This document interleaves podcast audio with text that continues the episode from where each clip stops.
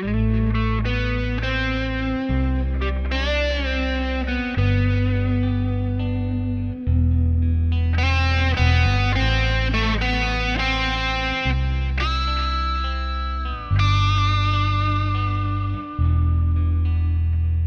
Wichtigkeit des Gebetes der vielen.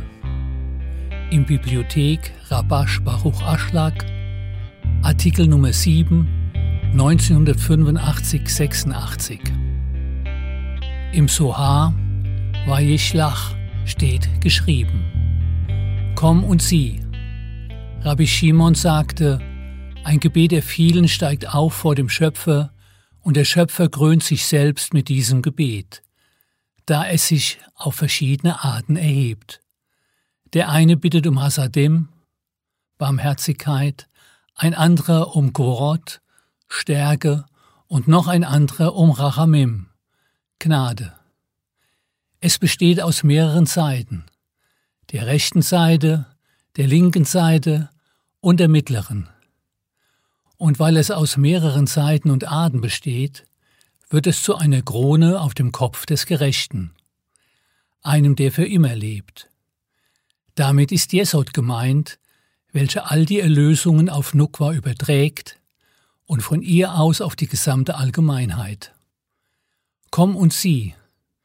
Jakob bestand aus allen drei Linien. Deshalb wollte der Schöpfer sein Gebet, da es ganz und gar vollständig war, mit allen drei Linien so wie das Gebet der vielen. Deshalb steht geschrieben, dann war Jakob sehr ängstlich und verzweifelt, da der Schöpfer es für ihn so vorgesehen hatte, damit er beten würde, weil er sich nach seinem Gebet sehnte. In den Worten des heiligen Soha sehen wir, dass er ein Gebet von vielen als das einer einzelnen Person interpretiert, indem er sagt, dass Jakob aus allen drei Linien besteht, Jedoch an allen Stellen, wo über ein Gebet von vielen geschrieben wird, ist wörtlich gemeint, dass viele beten, so wie unsere Weisen sagten. Rabbi Jochanan sagte im Namen von Rabbi Shimon Bar Yochai, Warum steht geschrieben, und ich, mein Gebet, ist eine Zeit des guten Willens für dich, o Herr. Wann ist eine Zeit des guten Willens? Wenn viele beten. Dies bedeutet, dass buchstäblich viele gemeinsam beten. Wir sollten auch verstehen, was der heilige Soha sagt. Eine Krone wird auf den Kopf des Rechtschaffenen gesetzt, einem, der ewig lebt. Was bedeutet es, dass daraus eine Krone auf dem Kopf wird? Eine Krone bedeutet die Krone eines Königs, wie die Krone der königlichen Herrschaft. Und was bedeutet es, dass die Krone auf seinem Kopf aus dem Gebet gemacht wird? Was lässt uns die Wichtigkeit und die Größe eines Gebetes verstehen? Da er uns die Wichtigkeit des Gebetes enthüllen will, sagt er uns, wisse, dass die Krone für den König aus dem Gebet gemacht wird. Es heißt, dass sie Jesod genannt wird und alle Erlösungen an Nukwa gibt und von ihr weiter an die gesamte Allgemeinheit. Wir sollten verstehen, warum die Krone eigens in Jesod gemacht wird, da bekannt ist, dass wir zu Ensof beten. Was bedeutet es daher, dass ein Gebet von vielen eine Krone eigens in Jesod wird? Und warum heißt es ferne, dass Jesod es auf Nukwa überträgt und von Nukwa an die Allgemeinheit? Baal Hasulam erklärte das Thema des Gebetes von vielen als das einer Person, die für viele betet. Dies wird Gebet der vielen genannt. Deshalb wird ein Gebet von vielen als eine Zeit des guten Willens bezeichnet. Wenn ein Mensch für sich selbst betet, klagt er und fragt sich, ob sein Gebet es wirklich wert ist, beantwortet zu werden. Wenn er aber für die Allgemeinheit betet, ist es irrelevant, ihn zu prüfen und zu sehen, ob sein Gebet es wert ist, beantwortet zu werden, da er nichts für sich selbst erbittet, sondern nur für die Allgemeinheit. Deshalb wurde gesagt, dass ein Gebet von vielen eine Zeit des guten Willens genannt wird, wenn das Gebet erhört wird. Und gemäß dem, was an einigen Stellen im Sulam-Kommentar erklärt wird, bezieht sich ein Gebet von vielen auf Malkut, die als Versammlung Israels oder heilige Göttlichkeit bezeichnet wird. Sie wird viele genannt, weil sie alle Seelen beinhaltet. Und da die Göttlichkeit im Exil ist, fragen wir nach dem Exil der Göttlichkeit, die manchmal auch als Göttlichkeit im Staub bezeichnet wird, da uns all diese Namen auf den Inhalt des Schöpfungszieles hinweisen, das darin besteht, seinen Geschöpfen Gutes zu tun. Es ist bekannt, dass es die erste Einschränkung gab, um ihn und die Vollkommenheit seiner Handlungen zu enthüllen. Das bedeutet, dass an einem Ort, wo es nur ein Glied gibt, das empfängt, um zu empfangen, die obere Fülle verborgen ist. Die Fülle oder Erfüllung kommt nur an einen Ort, an dem es die Absicht zu geben gibt. Und da der Mensch von Natur aus um zu empfangen geboren wird, kann sein Empfänger, genannt Selbstliebe, an diesem Ort nicht empfangen. Stattdessen muss er alles für die Göttlichkeit tun, für Malkut, denn nur dadurch wird seine Herrlichkeit in Malkut erscheinen. Denn nur wenn der Schöpfer den unteren erscheinen kann, wird seine Herrlichkeit gesehen. Es steht geschrieben, dass der Platz, an dem der Shoshin erscheint, Sheshina genannt wird. Dies wird als möge sein großer Name vergrößert und geheiligt sein bezeichnet, da der Name des Schöpfers, der Gott, der Gutes tut, genannt wird, in der Welt erscheint. Denn jeder erlangt das Ziel der Schöpfung, seinen Geschöpfen Gutes zu tun, da es nun ein Glied gibt, das für die Aufnahme der Absicht zu geben geeignet ist, was Devikut an den Schöpfer genannt wird.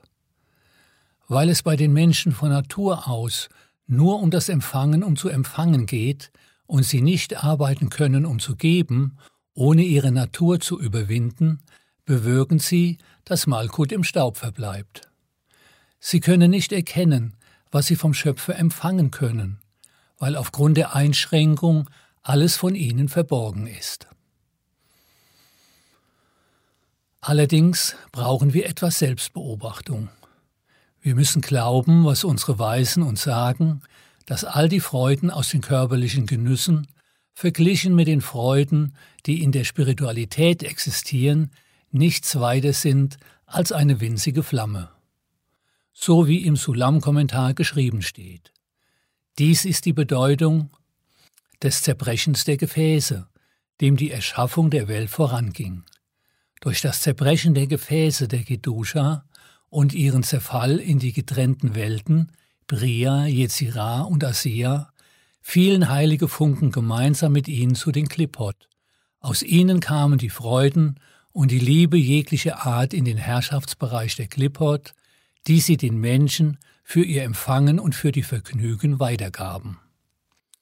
Es folgt daher, dass sich die Mehrheit der Genüsse in Kedusha befinden, während wir das Gegenteil glauben, denn jeder sieht im körperlichen Dinge, die genossen werden können. Jedoch in der Arbeit mit Tora und Mitzvot ist es unmöglich, einem Menschen zu sagen, dass er sich mit Tora und Mitzvot beschäftigen soll, ohne ihm eine Belohnung für seine Arbeit zu versprechen. Denn während er sich mit dem Einhalten der Mitzvot beschäftigt, findet er alles völlig ohne Geschmack vor.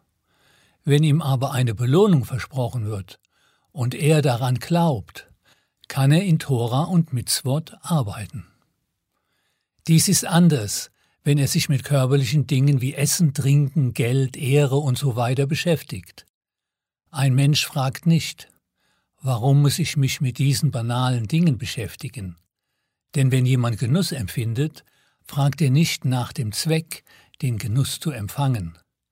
Alles, woran er während des Genießens denkt, ist, wie er den Genuss in Quantität und Qualität vergrößern kann.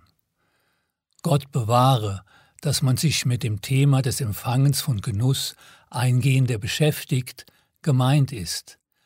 Warum muss ich Genuss empfangen?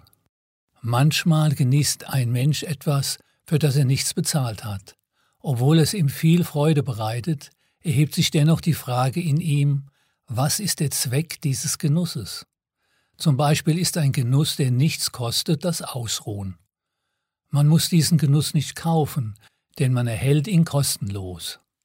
Dennoch fragt sich ein Mensch oft, was bekomme ich durch den Genuss des Ausruhens?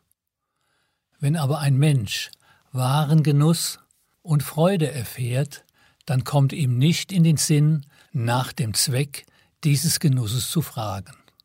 Und wenn es doch passiert, dass er über den Zweck dieses Genusses nachdenkt, ist es ein Zeichen dafür, dass dieser Genuss kein wirklicher Genuss ist, weil es in seinem Verstand noch Platz zum Nachdenken über dessen Zweck gibt. Das zeigt, dass es einen Mangel an diesem Genuss gibt, und wo es einen Mangel gibt, kann er einen anderen Zweck erwägen als den, den er soeben empfindet. Aus dem oben erwähnten folgt, dass viel guter Geschmack und Freude im Leben in Tora und Mitzvot gefunden werden, denn dort wurde das höhere Licht hinterlegt. Es steht darüber im Sulam-Kommentar geschrieben. Wenn jemand würdig wird, der Stimme seines Wortes zuzuhören, werden die 613 Mitzvot zu Pikodin von dem Wort Pikadon, Hinterlegung. Denn es gibt 613 Mitzvot und in jeder Mitzwa wird ein Licht einer besonderen Stufe deponiert, welches einem besonderen Organ in den 613 Organen und Sehnen der Seele und des Körpers entspricht. Daraus folgt, dass man während des Einhaltens einer Mitzwa die Stufe des Lichts, das zu diesem Organ und dieser Sehne gehört, zu dem entsprechenden Organ in seiner Seele und Körper ausdehnt. Dies wird als Panim, der Mitzvot, betrachtet. Es folgt, dass beim Einhalten von Tora und Mitzvot der Zweck der Schöpfung, seinen Geschöpfen Gutes zu tun, enthüllt wird. Er sagt jedoch im Sulam-Kommentar, dass dies erst passiert, nachdem man für das Einhalten von Tora und Mitzvot in der Form der Stimme seiner Worte zuhören, würdig wurde.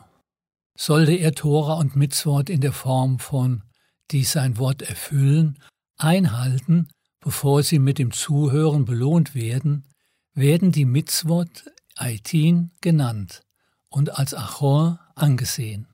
Das bedeutet, dass das höhere Licht, das zu dieser Mitzwa gehört, noch immer nicht in ihnen scheint, aber als Ratschläge angesehen wird, durch die man zum Licht von Panim kommt, das zur Mitzwa gehört. Und all die Arbeit und Anstrengungen, die jemand benötigt, um sein Verlangen und seine Gedanken zu überwinden, die ihn davon abhalten, den Weg der Wahrheit zu gehen, treffen nur als Aspekt der Rückseite Achoraim zu, in der Form, die sein Wort erfüllen denn auf dieser Stufe fühlt man das höhere Licht noch nicht, das in Tora und Mitzvot gekleidet ist.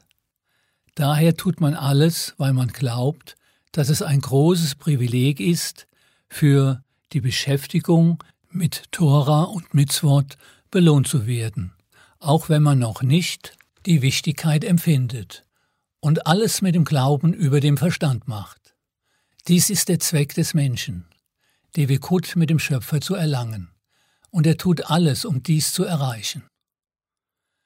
Als Ergebnis beobachtet er alles und macht große Anstrengungen, wo auch immer er kann, und sein einziges Ziel ist, es Ganzheit zu erreichen. Und er erkennt, dass nach all den Anstrengungen und Mühen, wenn er die Verhinderer, die sich gegen ihn stellen, bezwingen will, er noch immer außerhalb steht, da Devikut die Gleichheit der Form bedeutet, er hat sich noch keinen Zoll von der Selbstliebe entfernt, die die gegensätzliche Handlung zu Devikut an den Schöpfer ist. Auf dieser Stufe geht er, um zum Schöpfer um Erleuchtung zu beten, damit er die Göttlichkeit aus dem Staub erheben kann. Das bedeutet, dass das Königreich des Himmels, so wie es dem Menschen erscheint, wenn er die Herrlichkeit des Himmels auf der Welt enthüllen will, auf dieser Stufe wie Staub schmeckt. Und er erkennt, dass alle so wie er sind, respektlos gegenüber der Herrlichkeit des Himmels, weil sie dessen Wichtigkeit nicht erkennen können. Dies wird Gebet von vielen genannt, und es bedeutet, dass er für das Kollektiv betet. Zwei Unterscheidungen müssen getroffen werden. Erstens. Malkut wird viele genannt, weil sie all die Seelen beinhaltet. Zweitens. Ein Gebet von vielen, wenn man also für das Kollektiv betet, bedeutet, dass das Kollektiv der Wichtigkeit von Tora und Mitzvot und den 613 Hinterlegungen belohnt werden, da das höhere Licht in absolut jeder Mitzwa erscheint. Daraus folgt, dass im Endeffekt die zwei Aspekte der vielen eins werden. Er betet für die Allgemeinheit, dass sie würdig wird, und für die Größe und Wichtigkeit von Malkut, welche viele genannt wird, dass sie gesehen wird, was auch geschieht, wenn jeder den Gefäßen des Gebens würdig wird. Zu dieser Zeit werden die 613 Mitzvot enthüllt, sowie in der Stimme seiner Worte zu hören, wenn die 613 Mitzvot, 613 Hinterlegungen genannt werden. Das oben erwähnte bedeutet, dass ein Gebet von vielen nicht zurückgewiesen wird, wenn man für das Kollektiv betet. Das Kollektiv wird ganz Israel und die heilige Göttlichkeit genannt. Und da das Kollektiv einige Unterscheidungen beinhaltet, sagt der heilige Soa, dass das Gebet für das Kollektiv deswegen akzeptiert wird, weil es vollständig ist und Ganzheit beinhaltet. Es steht geschrieben, und der Schöpfer krönt sich selbst mit diesem Gebet, weil es auf verschiedene Arten aufsteigt, der eine um Hasadim bittet, ein anderer um Gvorot und noch ein anderer um Rachamim. Wir sollten verstehen, warum ein Gebet aus ihnen allen bestehen muss. Die Regel ist, dass alle spirituellen Unterscheidungen Enthüllungen sind, die zur Korrektur der unteren offenbart werden müssen. Daraus folgt, dass das Thema der drei Linien darauf hinweist, dass der Schöpfer den unteren Erfüllung geben will, damit sie sie nutzen können und es dort keinen Mangel gibt. Dies unterscheidet sich von der Welt Nikodim, wo die Gefäße zerbrachen, weil es dort keine Korrektur der Linien gab, wie es der heilige Ari sagt. Wenn also der obere dem unteren Erfüllung gibt, dann will er, dass diese dem unteren zugute kommt. Wenn jedoch das Kli, das die Füllung erhalten sollte, nicht vollkommen ist, geht all die Fülle an die äußeren. Dies ist das Thema beim Zerbrechen der Gefäße, dass die Füllung aus der Kedusha heraustrat. Daher erreicht die Erfüllung die untere nicht, und das bedeutet, dass das Gebet nicht angenommen wird. Und hier kommt das Thema der Korrektur der Linien im Kollektiv. Die vielen, welche Malkut sind, bestehen aus dem Kollektiv. Es gibt eine Korrektur, die als drei Linien bezeichnet wird, durch die die Fülle in der Kedusha verbleibt und nicht an die äußeren geht. So ein Gebet kann daher angenommen werden. Das heißt, die Erfüllung wird gewährt. Der heilige Soha interpretiert das mit, weil Jakob aus drei Linien bestand, da Jakob die mittlere Linie genannt wird, welche die rechte und die linke beinhaltet. Deshalb wollte der Schöpfer, dass ein Gebet, welches sich in höherer Vollkommenheit befindet, so wie das Gebet der vielen, alle drei Linien beinhaltet. Seitens des Schöpfers gibt es keine Verzögerungen, den unteren Erfüllung zu gewähren, da es sein Wunsch ist, seinen Geschöpfen Gutes zu tun. Er wartet, bis die Empfangsgefäße der unteren zur Aufnahme bereit sind. Wenn daher ein vorbereitetes Glied auf der Seite der unteren ist, wenn also das Gebet das Kli ist, das für die Aufnahme geeignet ist, gilt die Bedingung, dass die Füllung nicht verloren geht. Sie darf nicht an die äußeren zu den Klippot gehen. Deshalb gibt es eine Korrektur des Kli von Malkut, dass sie die Füllung an die unteren weitergibt, und diese Korrektur wird Korrektur der Linien genannt. Nun werden wir die restlichen Worte des heiligen Soha erläutern, die wir über das Gesagte fragten. Es steht, und weil es aus verschiedenen Seiten und Arten besteht, wird eine Krone auf den Kopf des Rechtschaffenen gesetzt, der ewig lebt. Damit ist der gemeint, die alle Segnungen an Nukwa und von ihr an die Allgemeinheit weitergibt. Wir fragten, aber beten wir nicht zu Ensoff? Was bedeutet es also, dass das Gebet der vielen eine Krone speziell über Jesod wird? Die Reihenfolge der Übertragung der Füllung, die an Malkut geht, wird Jesod genannt. Das bedeutet, dass die ersten neun Sephirot ihre Essenz an Jesod geben und Jesod wird alle genannt. Daraus folgt, dass wir immer aus der Perspektive des Gebenden und des Empfängers der Fülle sprechen, die Malkut genannt wird. Da der Schöpfer jedoch geben will, wartet er auf die unteren, bis sie die richtigen Kilim des Empfangens der Fülle haben. Wenn sich die Gebete erheben und auf eine Art durchgeführt werden, dass sie akzeptiert werden, werden sie Kli für den Empfang der Füllung genannt. Daraus folgt, dass sich das Kli zum Gebenden erhebt, und da der allgemeine Gebende Jesod ist, wird gesagt, dass sich das Gebet zu Jesod erhebt. Dies folgt der Regel. Die Handlung unten erweckt die Handlung oben. Das bedeutet, dass durch das Erwecken der unteren, die sich dem Schöpfer annähern und Devikut an ihn erlangen wollen, eine Bitte um Hilfe an den Schöpfer ergeht. Wie unsere Weisen sagten, derjenige, der kommt, um gereinigt zu werden, dem wird geholfen. Wenn eine Person zur Reinigung kommt, wird ihr mit einer heiligen Seele geholfen, und sie wird gereinigt, gesegnet und heilig genannt.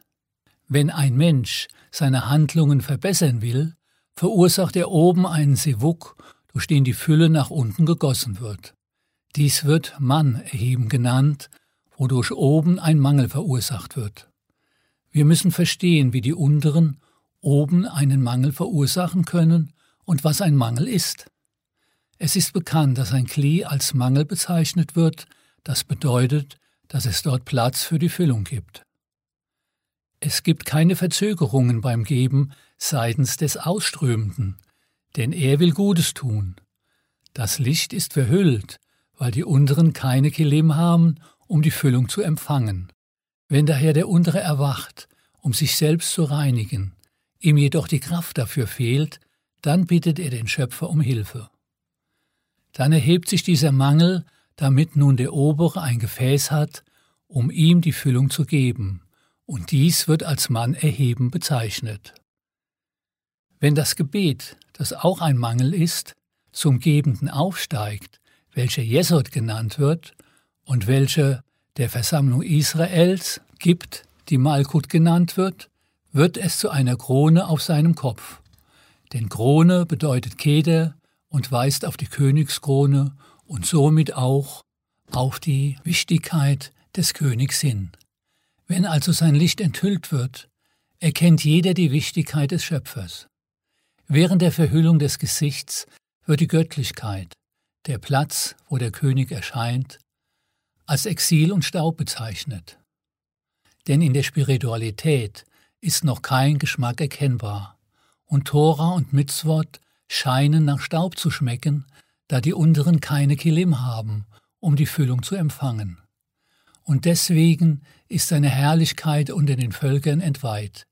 Denn bevor ein Mensch mit der Einsicht, zu Israel zu gehören, belohnt wird, ist er den Völkern ähnlich, so wie bekannt ist, dass jeder Mensch eine kleine Welt ist und aus 70 Völkern und ebenso aus der China Israel besteht. Jedoch während der Verhüllung, wenn die obere Fülle den unteren nicht erscheinen kann, weil sie keine geeigneten Kilim haben, geht jedes Leuchten, das sie bekommen, an die Klipot. Deswegen muss die obere Fülle vor ihnen verborgen werden. Dies wird als die Krone ist vom Kopf gefallen bezeichnet, was bedeutet, dass die Wichtigkeit des Schöpfers entweiht ist. Wenn sich jedoch ein Mensch reinigt, weil er sich dem Schöpfer annähert, von ihm die Gefäße des Gebens bekommen und mit Devikut belohnt werden will, wird all die obere Fülle, die sich enthüllt, um des Gebens willen sein. Er will von oben die Kraft bekommen, für immer die Fähigkeit zu haben, in Kedusha zu sein, und dies ist Devikut. Dann wird aus diesem Gebet eine Krone, die Krone des Königs, und dann wird die Wichtigkeit des Königs erkannt. Und dies ist die Bedeutung der Worte aus dem heiligen Suha. Eine Krone wird auf den Kopf des Rechtschaffenen gesetzt, der für ewig lebt. Damit ist Jesod gemeint, die alle Segnungen an Nukwa und von ihr an die Allgemeinheit weitergibt.